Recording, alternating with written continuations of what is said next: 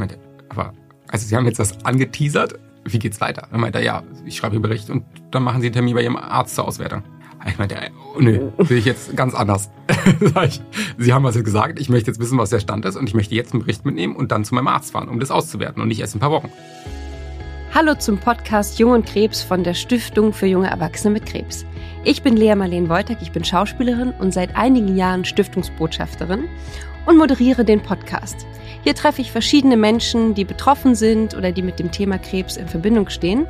Und wir wollen informieren, Betroffene, Angehörige und in diesem Fall sogar Ärzte. Heute sitzt Fayez vor mir. Fayez hat vor einigen Jahren seine Diagnose bekommen und dementsprechend viele Erfahrungen mit Ärzten sammeln dürfen und müssen. Ich hoffe, dass wir am Ende unseres Gespräches ein paar Do's und Don'ts sammeln können, damit die Kommunikation und der Austausch in Zukunft etwas besser ist, als er heute läuft. Hallo Fayez, schön, dass du da bist. Wir kennen uns ja schon ein bisschen von der Stiftung. Erzähl mal, du bist in der Stiftung seit wann? Ich bin seit 2017 dort aktiv, 16, 17. Erst habe ich es genutzt, glaube ich, wie viele es nutzen, so um Informationen zu bekommen und ein bisschen Hilfen zu bekommen. Und später bin ich dann selber aktiv geworden und organisiere heute jetzt auch die Treffpunkte Berlin mit den anderen zusammen und bin auch im Patientenbeirat der Stiftung. Also vollumfänglich aktiv. Ich weiß, dass du immer sehr viel da machst. Ich krieg das ja so ein bisschen mit. Ich bin Lea, ich bin Schauspielerin und Botschafterin der Stiftung. Wir haben uns kennengelernt auf dem Workshop. Ich weiß nicht mehr, wo der war. Da haben wir drei Tage zusammen Workshop gemacht. Ja, du hattest auch einen Workshop vorher. Also einmal im Jahr gibt es von allen, die die Treffpunkte organisieren, diese, diese Workshops, um Informationen zu sammeln und äh, Best Practice zu verteilen. Und da hattest du bei dem ersten Workshop, wo ich damals war, da konntest du nicht dabei sein, hast eine Videobotschaft gesendet, kann ich mich erinnern. Und das Jahr danach hast du dann wirklich mit uns in dieser Jugendherberge das Wochenende verbracht. Ich habe dich sogar angesprochen abends am Lagerfeuer und meinte, ganz ehrlich, warum machst du das? Das stimmt. Ich habe mich das ehrlich gesagt manchmal auch gefragt, warum mache ich das? Und ich bin nach Hause gekommen und war so ergriffen, bereichert und glücklich, dass ich da war, dass ich mich jetzt schon richtig auf den nächsten freue. Leider letztes Jahr ausgefallen wegen Corona. Aber ich glaube, dieses Jahr findet es wieder statt, ne? Es wird zumindest geplant. Ich glaube, ich bin diesmal nicht dabei. Ich habe ja seit damals zwei Kinder bekommen und dann ist das doch schon eine größere Aktion, ob man da alleine mal hinfährt und nur die Frau zu Hause ist und das äh, nette Wochenende als Strohwitwe äh, genießt oder mit zwei Kindern dann doch zu tun hat. Mal schauen, ob es überhaupt stattfindet und dann also, entscheide ich. Ich werde da sein und ich werde von dir eine Videobotschaft erwarten, mein Lieber.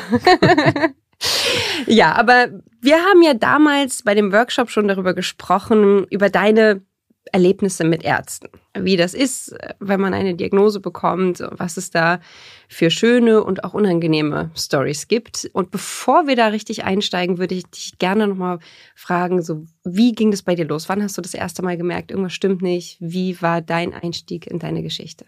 Es war schon mitten in der Pubertät, vor 17, 18 Jahren.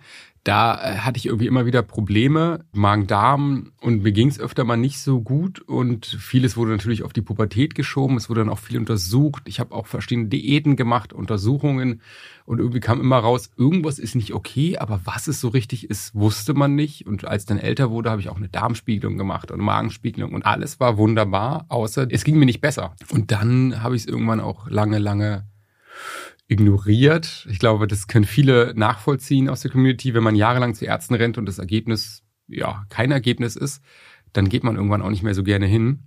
Mhm. Und dann, wann kam die Diagnose? Das war 2016, 29.03. Das äh, glaube ich, kenne auch viele, das Datum vergisst man nicht. Denn war es wirklich ein Zufallsfund bei mir damals. Ich bin ins Krankenhaus nachts. Ich hatte höllische Schmerzen auf einmal nachts, bin wach geworden mhm. davon und meine Frau meinte, ach, lass doch ins Krankenhaus fahren. Das war von Ostermontag die Nacht zu Dienstag. Ich hatte morgens auch eigentlich Termine äh, zur Arbeit, wollte nach Hamburg fahren, Dienstreise und meinte, naja, ich fahre da jetzt nicht nach Ostern irgendwie, ist ein bisschen peinlich, äh, mit Bauchschmerzen ins Krankenhaus.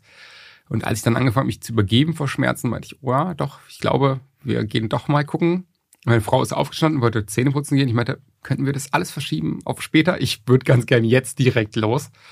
Und als ich im Krankenhaus ankam, hieß es von einer etwas genervten Ärztin, würde ich sagen. Ich hatte den Eindruck, ich hätte sie geweckt, irgendwie um vier Uhr morgens. ja, ist eine Blinddarmentzündung bestimmt. Und dann meinte ich, nee, das sitzt woanders, habe versucht, mich da auch zu rechtfertigen und ihr erklärt, wo die Schmerzen sind und wie sich's anfühlt und dass es eher so, so krampfartig ist und dass ich mir nicht vorstellen kann, dass der Blinddarm ist. Dann meinte sie, dann werden es wohl Nierensteine sein und hat mich abgeklopft und ich meinte, es tut nicht weh. Also nein, ich glaube auch nicht, dass es Nierensteine sind. Und dann kam so ein Spruch, naja, Sie sind so jung, Sie können das ja gar nicht einschätzen. Und da dachte ich mir, okay, also auch mit 27 kennt man seinen Körper so ein bisschen schon. Ich weiß nicht, ab wann in den Augen der Ärztin, ab wann man das einschätzen kann.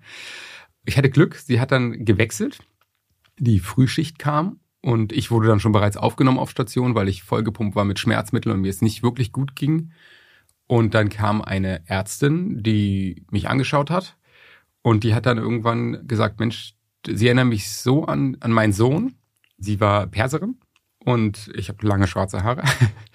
sie meinte, sie erinnert mich so an meinen Sohn und ich habe auf ihre Medikation geschaut und sie liegen hier mit heftigen Schmerzen. Irgendwas stimmt nicht. Und wenn das mein Kind wäre, dann würde ich nachgucken wollen. Ich würde jetzt eine Kamera holen, wir gehen in OP, dauert eine halbe Stunde. Wenn es der Blinddarm ist, nehmen wir ihn raus. Wenn nicht, schauen wir uns mal um.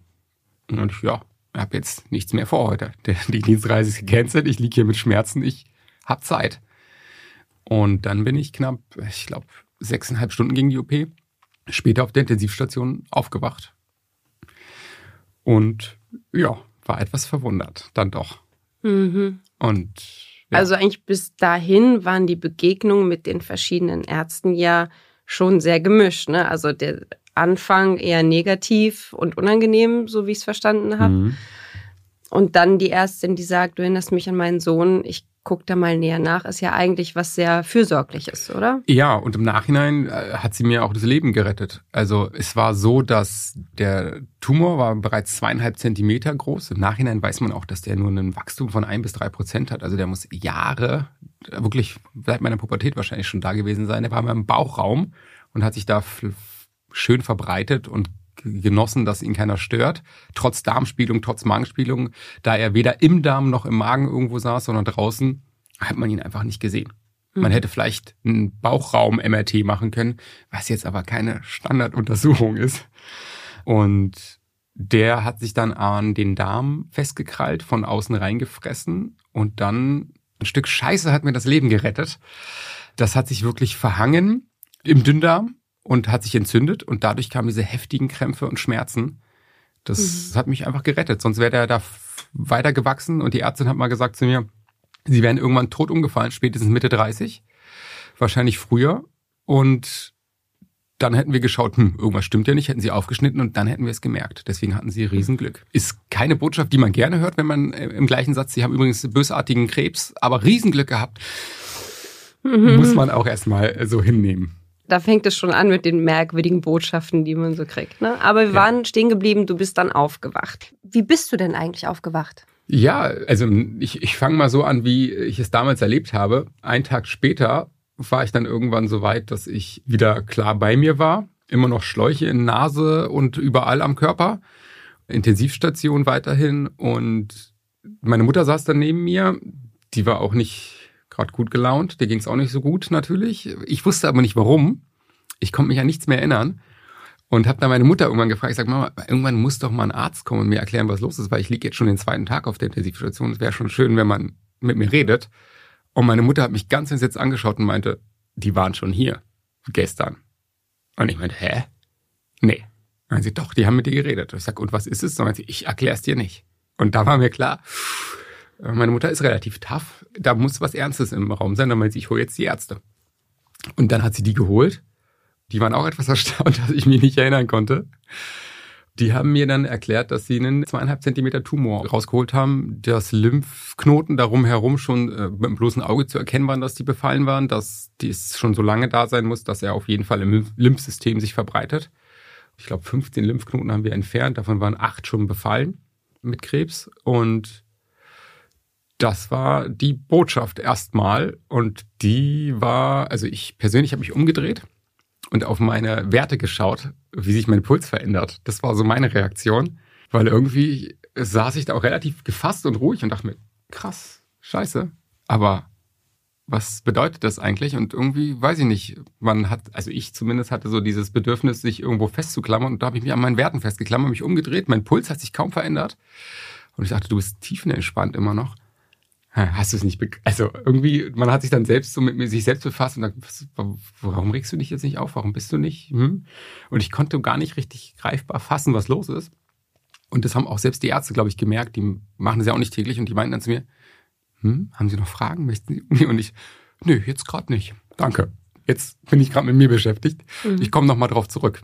Aber du sagst, sie machen das ja auch nicht täglich. Hattest du das Gefühl, dass die Ärzte in dem Moment überfordert waren? Die waren ganz schön, ganz schön geknickt auch, hatte ich den Eindruck. Also die hat das mitgenommen, weil das habe ich auch gemerkt dann später an den Pflegern und an allen anderen, die alle sehr entsetzt waren von meinem Alter, dass ich so einen, so einen Tumor im Bauch hatte. Das war für alle so, sie sind doch viel zu jung dafür. Und das haben die mir auch gesagt im Gespräch. Sie sind so jung, das wird gutartig sein, machen Sie sich keine Sorgen. Gut, dass wir den gefunden haben. Die haben mir sehr, sehr gut zugeredet. Das klang für mich dann alles nicht so schlimm. Die haben mir jetzt rausgeholt, in meinem Alter, in der Regel gutartig, das Lymphsystem, okay, müssen wir ein bisschen schauen, aber wir haben Lymphknoten entfernt. Also es klang alles so von wegen knapp äh, vorbeigerutscht. Und dann ging es leider weiter. Und da muss man dann auch sagen, im Nachhinein, damals war es natürlich ein angenehmes Gefühl, dass jeder einem gut zuredet. Im Nachhinein haben auch die Ärzte selber gesagt, hätten sie sich vielleicht nicht so weit aus dem Fenster lehnen sollen, weil als dann die Ergebnisse aus dem Labor kamen, der Tumor wird ja dann untersucht und eingeschickt, hieß es, der ist doch bösartig ja, wenn er bösartig ist und sich bereit äh, auf dem Lymphsystem verbreitet hat, mal schauen, wie es weitergeht. Haben sie sich auch entschuldigt, wirklich. Die Ärztin war auch die, die mich angesprochen hatte, dass ich sie an ihren Sohn erinnere, war auch ganz schön geknickt, hatte auch mit den Tränen gekämpft und ist einmal dann raus, weil sie selbst so fertig war, von wegen, ich habe gesagt, es ist alles gut, aber es ist gar nicht alles gut, es tut mir leid. Ähm, Im Nachhinein großer Fehler von der Ärztekommunikation, bin ich der Meinung. Man hätte mich vielleicht auch vorbereiten sollen auf Dinge, die noch kommen können, aber es hieß, mach dir keinen Kopf, erhol dich erstmal.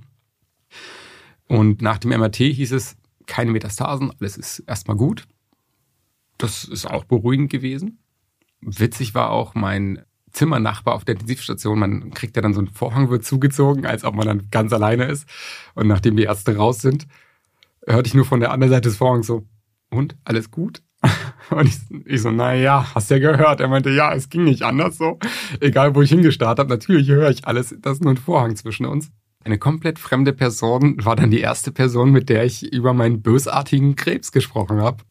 Also ich habe da zwei Fragen zu. Die eine ist, du erzählst es so ein bisschen mit, das kam so in Scheibchentaktik, ne? Also sie haben einen Tumor, aber keine Sorge, der ist gutartig. Sie haben das dann doch bösartig und dann heißt es aber keine Metastasen. Ah, da sind doch Metastasen. Klingt so ein bisschen nach Scheibchentaktik. Meinst du, das ist bewusst gewesen oder haben die einfach wirklich versucht, sich von Insel zu Insel zu hangeln und sich auch ein bisschen vielleicht selbst zu beruhigen, die Ärzte? Ich hoffe zweiteres. Also ich glaube es auch wirklich. Menschlich waren die super, aber ich glaube, für die war das auch echt kein Alltagserlebnis.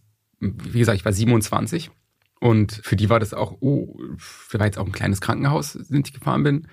Das war jetzt nicht die Charité, wo täglich irgendwie Tumore entfernt werden. Für die war das eine Blinddarm-OP, die sich entwickelt hat zu, zu, zum Tumor. Mhm. Es hat die, glaube ich, auch geschockt und die haben sich auch so ein bisschen, wie du sagst, langgehangelt und festgehalten, glaube ich, ach, wir haben es jetzt geschafft und das war gut, ist gut gelaufen. Und dann kam für die die Information auch immer wieder neu. Ich glaube auch, weil wir auch ein gutes, gutes Verhältnis miteinander hatten. Ich bin, glaube ich, ein ganz angenehmer Patient. Dann war meine Mutter da, meine Schwester, ich habe eine große Familie, mein Bruder kam vorbei, jeder kam. Und alle waren, waren entspannt und ich glaube, die Ärzte haben es auch ein bisschen genossen und gesagt, so, das Schlimmste ist hinter uns. War es dann leider nicht. Mhm. Das war dann, wie gesagt, im Nachhinein nicht glücklich gelaufen, aber in der Situation war es vielleicht auch das Richtige. Ich weiß nicht, wie ich mich gefühlt hätte, hätten die mir direkt danach gesagt, übrigens, wenn du Pech hast, geht's ganz schnell bergab mit dir. Kann aber auch alles gut werden. Wir warten mal ab. Glaube ich, hätte ich jetzt auch nicht so gerne gehört. Also du weißt auch gar nicht, was die beste Variante gewesen wäre. Also du könntest jetzt diesen Ärzten im Nachhinein keine Empfehlung aussprechen, das und das wäre besser gewesen. Ich glaube, man hätte vielleicht ein bisschen zurückhalten sollen mit persönlichen Einschätzungen dazu. Mhm. Man hätte sagen sollen, das sind die Fakten. Es kann vieles daraus werden, aber zu sagen, ach, in ihrem Alter ist das in der Regel gutartig und machen Sie aber keine Sorgen und dann macht man sich auch weniger Sorgen und dann zu sagen, ups, sorry, hätten wir nicht sagen sollen, ist dann irgendwie nicht schön. Und mhm. als ich die Intensivstation verlassen habe, das war zwar keine Ärztin, aber eine Pflegerin, die hat mir dann auf die Schulter geklopft und meinte, mach dir mal keine Sorgen. ich hatte eine Freundin, der haben die zwei Jahre gegeben, die hat auch zehn geschafft. Und ich habe sie angeschaut und gesagt, dann wäre ich 37.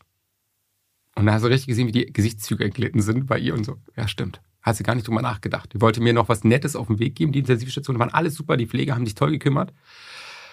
Und die wollte mir einfach was Nettes auf den Weg geben, aber das war genau das Gegenteil. Das ist total nach hinten losgegangen. So von wegen, du kannst auch 37 werden. so. Wow, danke. Ja, genau. Und das, mhm.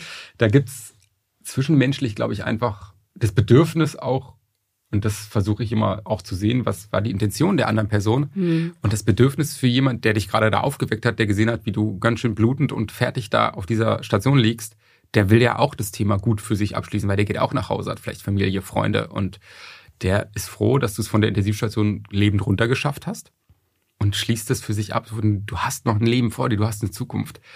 Es ist aber nicht immer angebracht, sich da einzumischen. Hm. Wie alt waren die Ärzte und Pflegerinnen, die dich da betreut haben? Waren das eher jüngere, gerade Absolventen oder waren die schon erfahrene? Schon älter und erfahren, was ich gar nicht weiß, ob das gut oder schlecht ist. Ich glaube, in der, im Studium ist es leider nicht drin, dass wie, wie bringt man Nachrichten rüber und wie macht man das? Wie wird man empathisch? Und ich glaube, viele stumpfen auch ab irgendwann, wahrscheinlich auch aufgrund der Erfahrung. Oder Selbstschutz? Ja, mhm. es ist kein leichter Job. Sie waren nicht jung, sie waren schon älter und trotzdem, ich weiß nicht, haben sie die Fehler trotzdem oder deswegen gemacht? Ich weiß es nicht. Mhm. Mhm. Quasi so dein Downlight an Ärztebegegnung. Was war das? Das war dann einige Wochen später, haben wir einen PET-CT gemacht, einen Ganzkörperscan. Da sollte mal geschaut werden, ob die vielleicht irgendwo anders gestreut haben, dass wir MRT nicht gesehen haben. Zu dem Zeitpunkt dachte ich ja noch, das hätte nicht gestreut und alles ist erstmal noch glimpflich gelaufen.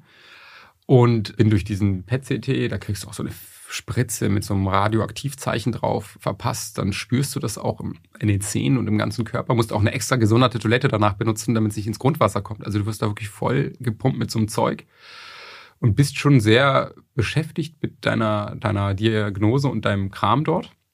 Und dann kam der Arzt raus und meinte, hey Gilke, ich sag ja hier, hat er mich angeschaut und im Blick hast du gesehen, irgendwie begeistert ist er nicht. Meinte, ich würde gerne mal was kontrollieren lassen kommen Sie mal mit, hat mich hochgebracht zum MRT, hat zu den Kollegen gesagt, ich stand daneben, meinte, ja, könnt ihr mal bitte den gleich vorziehen, ich würde hier gerne noch was nachprüfen lassen, hat den Sachen rübergeschoben und ich dachte mir, okay, ich stehe hier, ich krieg alles mit. Und dann einfach, setzen Sie sich kurz hin, wir holen Sie gleich. Da ich, okay, aber irgendwas ist, ich habe gehört, Leber hat er irgendwie erwähnt, ich dachte, okay, heißt es jetzt Lebermetastasen, was heißt das überhaupt, was ist jetzt gerade der Stand, ich soll jetzt hier warten, aber irgendwas ist ja im Gange. Ich wurde sofort aufgerufen, Leber-MRT gemacht, und als dann die Ergebnisse kamen, kam der Arzt nochmal zum Wartezimmer und meinte, Herr Hilke, können Sie mal mitkommen? Wir müssen uns mal unterhalten. Und das war ja schon aussagekräftig. Wenn nichts ist, muss man über nichts reden. Und dann hat er auch noch, hm, wo können wir hingehen, wo wir ungestört sind?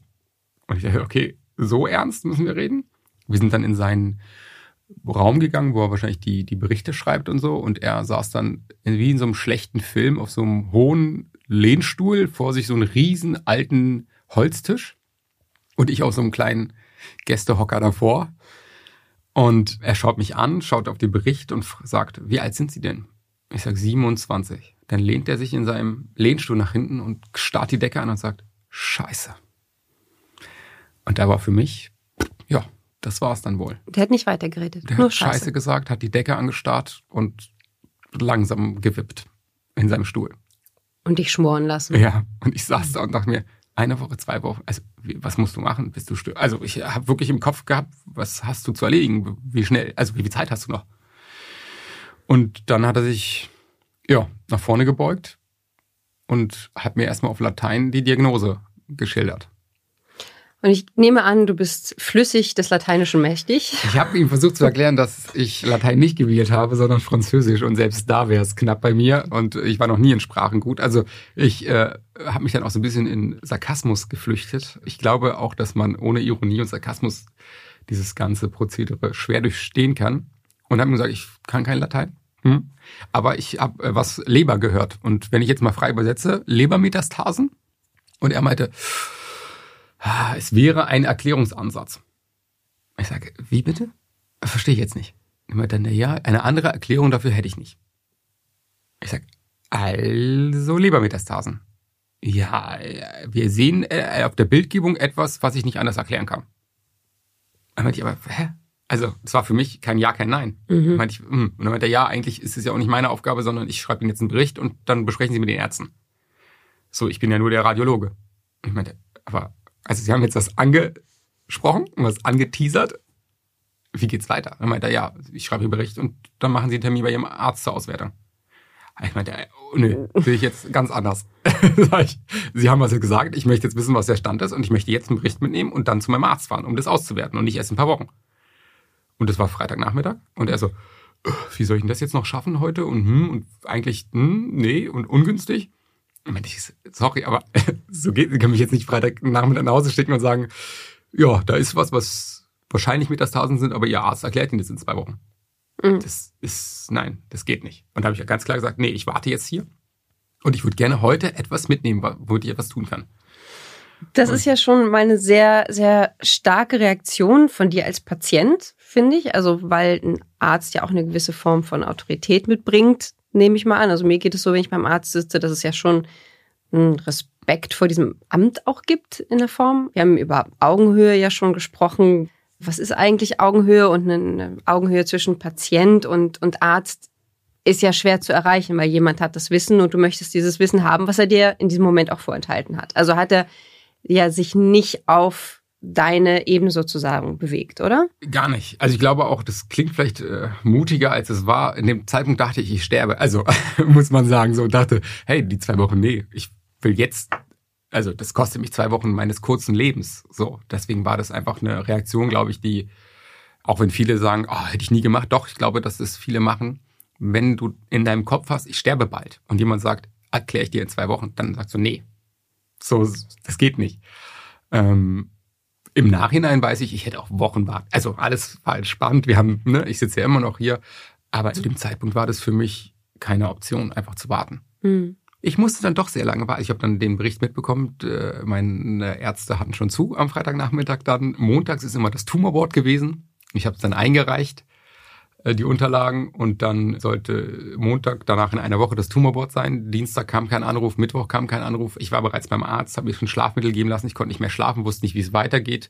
Die Ärzte hatten nur kurz gesagt, na ja, wir machen ein Tumorboard. Für die, die es nicht kennen, das ist, da kommen dann alle Fachrichtungen zusammen und besprechen deinen Tumor. Das toi, toi, toi, aber sowas gibt es in Deutschland wirklich. Da kommen verschiedenste Ärzte und reden drüber, Chirurgen, äh, Internisten, was, was auch immer, und reden darüber, äh, was, was man machen kann.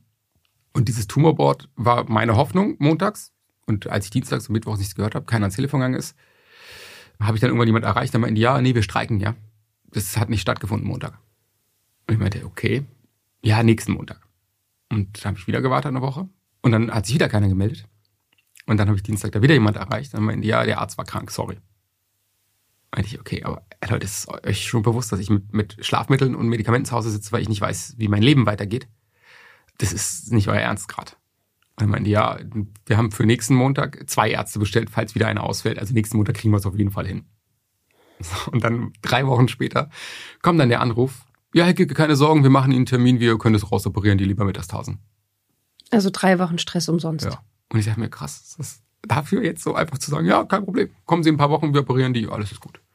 Also wenn ich das jetzt so ein bisschen zusammenfassend betrachte, was du gerade erzählt hast, dann sehe ich da so zwei Schwachstellen. Das eine ist das Timing.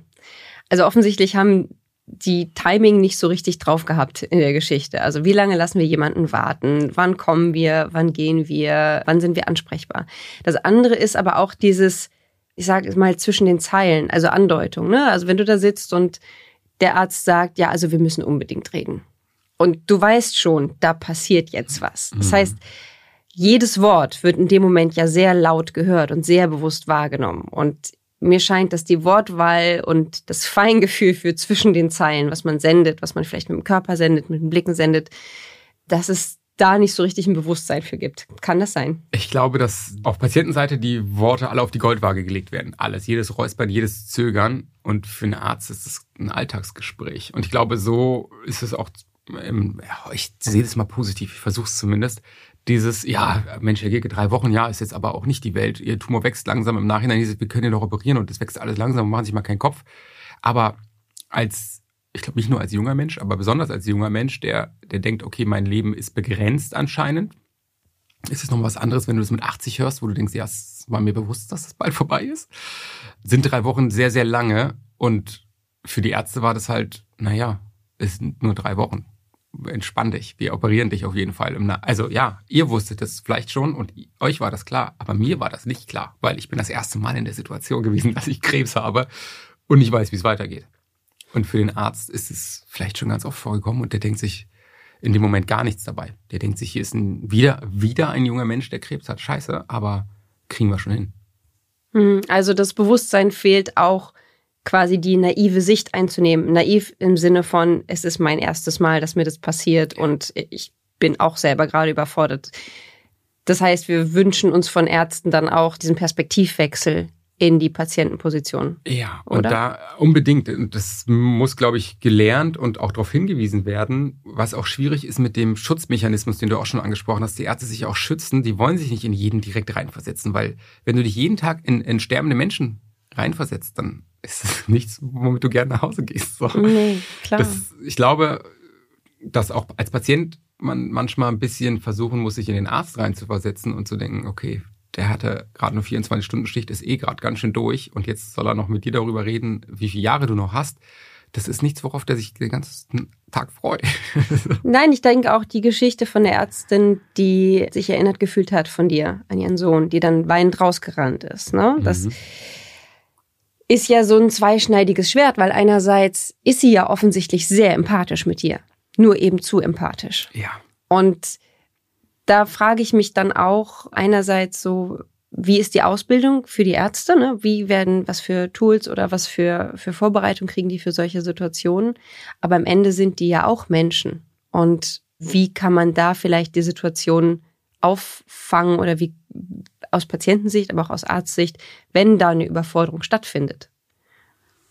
Ja, ich, also die Stiftung Junge Erwachsene mit Krebs bietet ja auch für, für Studierende zum Teil ähm, Kurse an, wo wir als Patienten hinkommen und die Studenten können ganz offen Fragen stellen. Mhm. Das finde ich ein super Format, weil wenn du nach dem Studium das erste Mal Kontakt hast mit einem Krebspatienten, dann ist das in der Regel kein entspannter, netter Kontakt, sondern hier, das ist der erste Patient, dem ich erklären muss, dass er Krebs hat.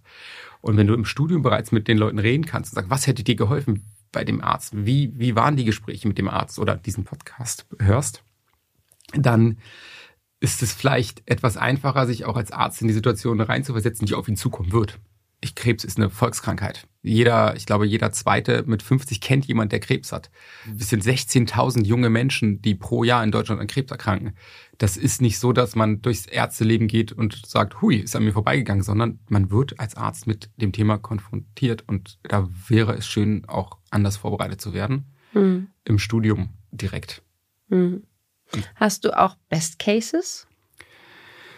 Das ist eine gute Frage. so richtig fällt mir jetzt spontan gerade nichts ein. Ich glaube, dass es im Nachhinein häufig dann sich als richtig rausstellte, aber in der Situation, das ist ja auch eine Frage, in der Situation bewertet man ja Dinge anders als im Nachhinein. Und so richtig gute Reaktionen sind schon eher selten. Ich hatte mal einen äh, Hautarzttermin für so ein so eine Art Leberfleck im Gesicht und äh, habe gefragt, was, ob das alles okay ist. Und ich meinte, ja, das wäre aber Schönheit, das müsste man dann bezahlen, irgendwie 40 Euro oder so. Und meinte ich, okay, äh, noch eine Frage, meine Narben, habe mein T-Shirt ausgezogen, meinte, da, die sind ganz schön äh, wulstig und ganz schön, also eine Schatzkarte. Und er guckt mir Bauch an und sagt, jetzt müssen Sie mir mal kurz erklären ich habe meine Geschichte erzählt, er meinte, na super, jetzt kann ich ja keine 40 Euro mehr nehmen für, für, für den Leberfleck da, dann ist der pro bono. So, kann ich jetzt machen. Und meine Frau so, ah, ich habe auch so eine, dann ist der auch pro bono. Also das war so eine sehr entspannte Reaktion. Ähm, und also auch wieder Humor. Ja, mhm. und auch eine Praxis per Du da direkt und vielleicht ein Best Case, den, den ich persönlich erlebt habe bei meinem Hausarzt, bei dem ich ja schon vorher auch war. Da ist man auch per Du, das ist sehr entspannt. Und als ich dann zu ihm bin mit, mit meiner Diagnose und allem und gesagt habe, ich weiß nicht, wie es weiter, ich muss mir einen Onkologen, ich muss mir einen Spezialisten, ich brauche jetzt tausend Sachen, hat er gesagt, Weiß, ich habe keine Ahnung von Krebs, ich bin Hausarzt. Aber egal, was du brauchst, frag mich, ich kenne Leute, ich kann irgendwo anrufen für dich, ich schreie Leute an, kein Problem. Du musst mir aber sagen, was du brauchst, weil ich kann dir medizinisch nicht helfen. Aber ich bin ein Hausarzt und ich bin bei dir. Und das war eine super Hilfe, weil es war wirklich so. Ich habe ihm dann auch WhatsApp geschrieben und gesagt, ich habe folgendes Problem und dann kein Problem, du hast morgen einen Termin beim Neurologen. So. Wenn ich irgendwie später Kopfschmerzen hatte, dann hat er mir ein CT besorgt innerhalb von einer Stunde und meinte, fahr kurz los dahin. Also der hat sich wirklich um viel Orga für mich gekümmert. Mhm. Und ich weiß, dass er dafür nicht bezahlt wird als Hausarzt. Das ist leider auch ein Problem, warum es viele Hausärzte nicht machen. Und das hat mir wirklich viel Last genommen.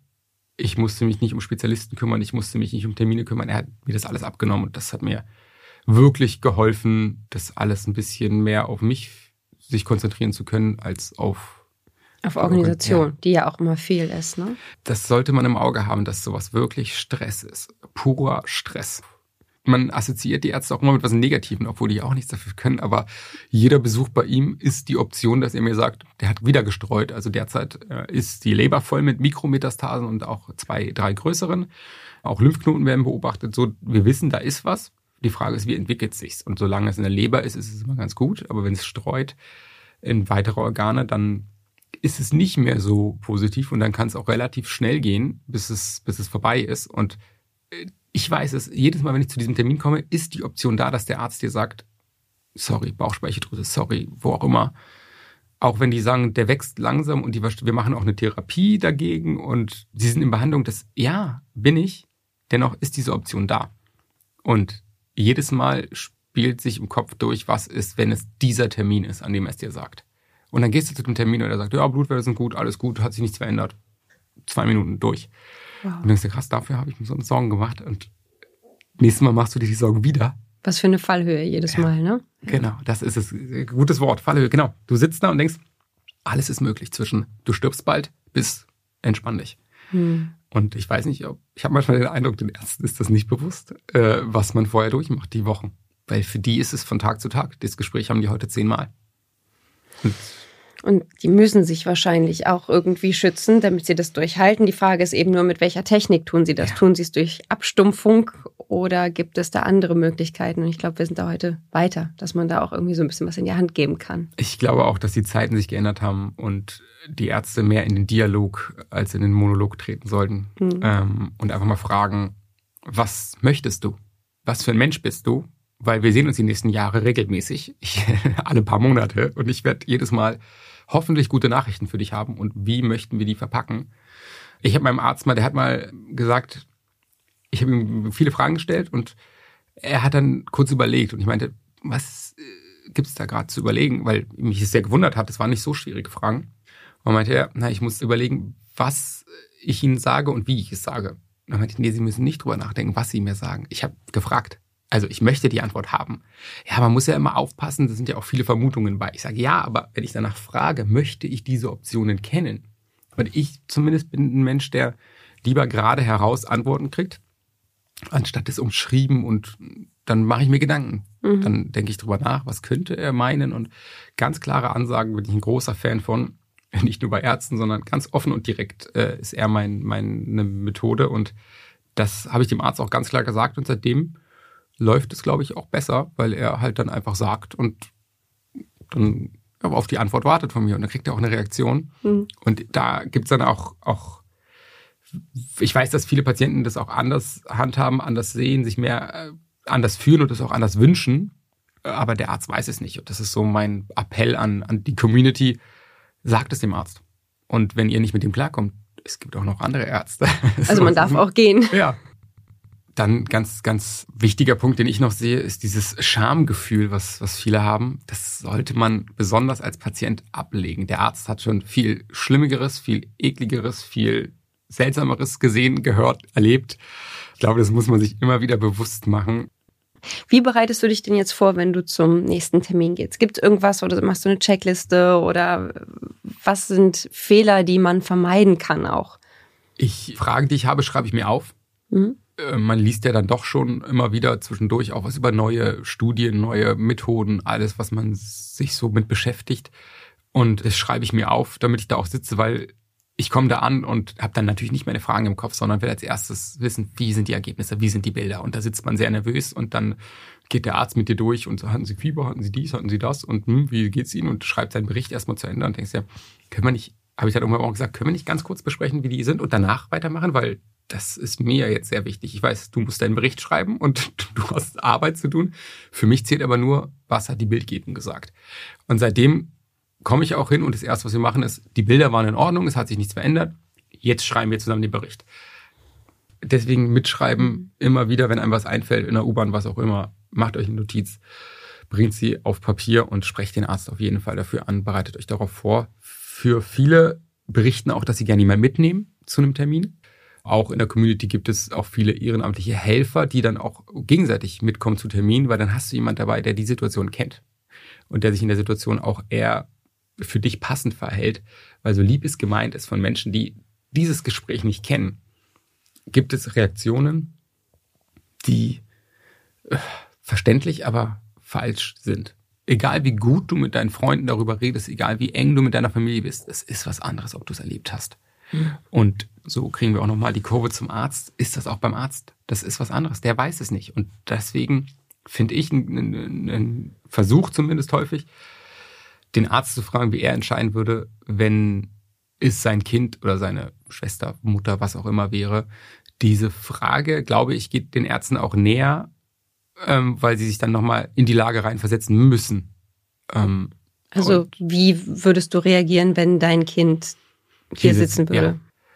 Ja. Ich, wir kommen alle in so eine Situation, wo der Arzt sagt, es liegt natürlich auch an Ihnen. Wollen wir das jetzt machen, wollen wir das nicht machen? Mhm. Und da finde ich die Rückversicherung immer wichtig. Was würden Sie entscheiden, wenn es Ihr Kind oder Ihre Familienangehörige wären?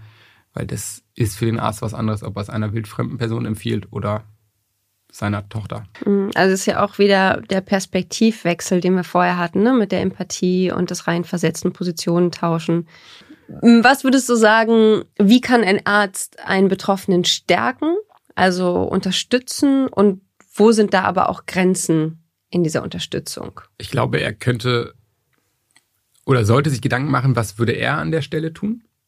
Das ist was, was ich glaube, Ärzte eher seltener machen, weil sie versuchen, das aus reiner ärztlicher Sicht zu sehen. Aber sie sind auch Menschen. Gleichzeitig müssen sie sich irgendwie schützen und nicht zu nah ranlassen. Aber ich glaube, einfach mal in die Lage versetzen vom Patienten und das kannst du nur, wenn du ihn fragst. Und deswegen der Aufruf zu allen Patienten, sagt es dem Arzt, auch ungefragt, aber es wäre auch schön, wenn ein Arzt fragen würde, weil man kommt nicht auf jede Idee. Deswegen ganz klare Forderung von den Ärzten, sprecht die Patienten an, fragt, lernt sie kurz kennen, um dann auch die weitere Behandlung mit denen abstimmen zu können und gebt auch eure persönliche Empfehlung. Es gibt immer noch einen Unterschied zu medizinisch empfohlen und persönlich empfohlen es ist schon wichtig, wenn man weiß, dass ein Mensch auch dahinter steckt, der, der überzeugt ist und nicht nur ein Arzt, der der Meinung ist, dass das die normale Behandlung wäre. Mhm.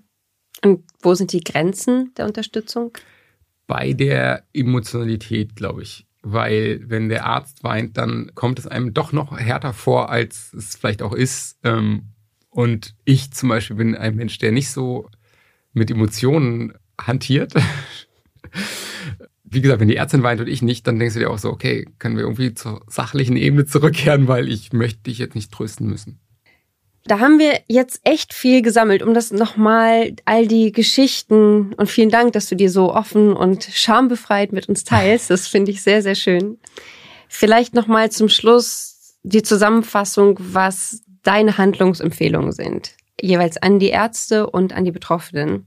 Und so wie ich das rausgehört habe, ist das Timing für die Ärzte wichtig. Also lasst die Betroffenen nicht warten. Beachtet, dass Feiertage auch Tage sind und dass Albträume jede Nacht auftreten. Ja, und schaut, wann ihr welche Informationen im Gespräch habt. Das Wichtige für den Patienten zuerst und nicht das Wichtige für die Organisation zuerst. Genau, ja.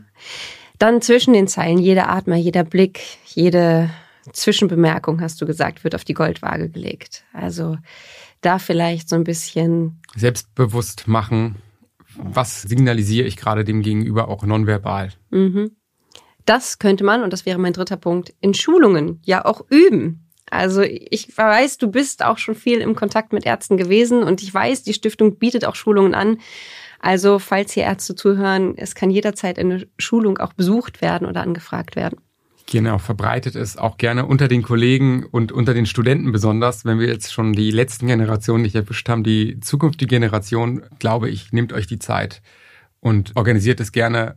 Die Stiftung hilft euch da und lasst euch mal von Patienten beraten. Ja, oder teilt den Podcast. Das kann ja auch schon helfen, kann erster Schritt sein. Und der Perspektivwechsel, den finde ich persönlich noch mit am spannendsten, zu sagen, ich versetze mich in deine Position, ich versetze mich in deine Lage und ich antworte auch als Mensch und nicht nur als Mediziner. Das finde ich so einen ganz besonderen Punkt nochmal. Ja, auf jeden Fall. Und für die Betroffenen, was würdest du mit auf den Weg geben? Ich würde auf jeden Fall sagen, bereitet euch vor und schreibt es nieder. Ich bin so ein Mensch, der immer ganz viele Ideen hat und nächsten Tag sich denkt, Mann, war das toll. Ich weiß nicht mehr was, aber es war eine richtig gute Idee.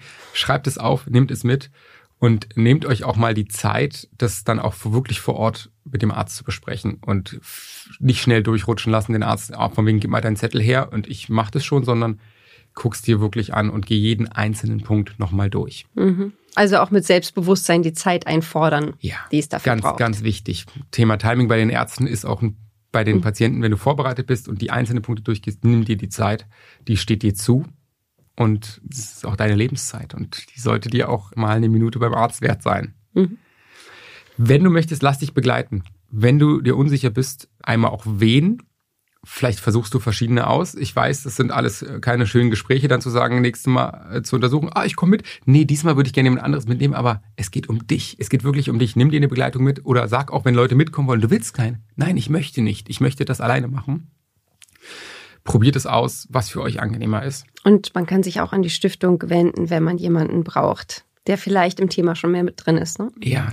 Und die Erwartungen äußern, ganz, ganz wichtig. Das ist wirklich auch mein fett unterstrichener Punkt. Sagt dem Arzt, sagt auch den Gegenüber, aber wir sind hier Thema Ärzte, sagt den Menschen, was ihr erwartet und was ihr nicht erwartet. Wenn ihr etwas nicht möchtet, dann sagt das auch und erklärt dem Gegenüber, dem Arzt auch ganz kurz, was für ein Mensch ihr seid, weil das kann er nicht wissen. Und wenn ihr sagt, ich bin ein Mensch, dem muss man wirklich dreimal Sachen sagen, bis er sie glaubt, sagt dem Arzt, ihr möchtet direkte Antworten, ihr möchtet keine direkten Antworten, ihr möchtet umschmeichelt werden. Es ist eure Möglichkeit. Habt keine Scham, habt kein Schamgefühl, auch Dinge anzusprechen, die euch vielleicht auffallen an euch nach OPs, nach Eingriffen, nach Therapien. Es gibt keine Tabus und da reden wir von allem von seltsam aussehenden Blut, das auch mal gelb sein kann, wenn sich unter deinem Bauch was eitert, bis hin zu komisch gefärbten Stuhl. Der Arzt hat alles schon mal gesehen, alles schon mal gehört. Der wird euch nicht schräg anschauen dafür seid ganz offen, seid ganz direkt und redet mit dem Arzt darüber. Ich glaube, das ist eine gute Sammlung, die wir mit auf den Weg gehen können. Ich danke dir, dass du dir die Zeit genommen hast und hier warst und vor allem für deine Offenheit. Ich danke, danke dir. Danke fürs Zuhören. Schön, dass ihr dabei wart und wenn ihr mögt, könnt ihr diesen Podcast gerne abonnieren. Bei Spotify und Apple könnt ihr den Podcast sogar bewerten. Das hilft uns, daran zu arbeiten und noch ein bisschen besser zu werden. Und falls ihr Menschen in eurem Bekanntenkreis habt, die vielleicht selbst betroffen sind oder Angehörige sind oder Ärzte oder Studierende, dann könnt ihr diesen Podcast gerne teilen. Ich hoffe, wir hören uns das nächste Mal. Da geht es um das Thema Angehörige und Krebs und ich freue mich, wenn ihr wieder einschaltet. Eure Lea.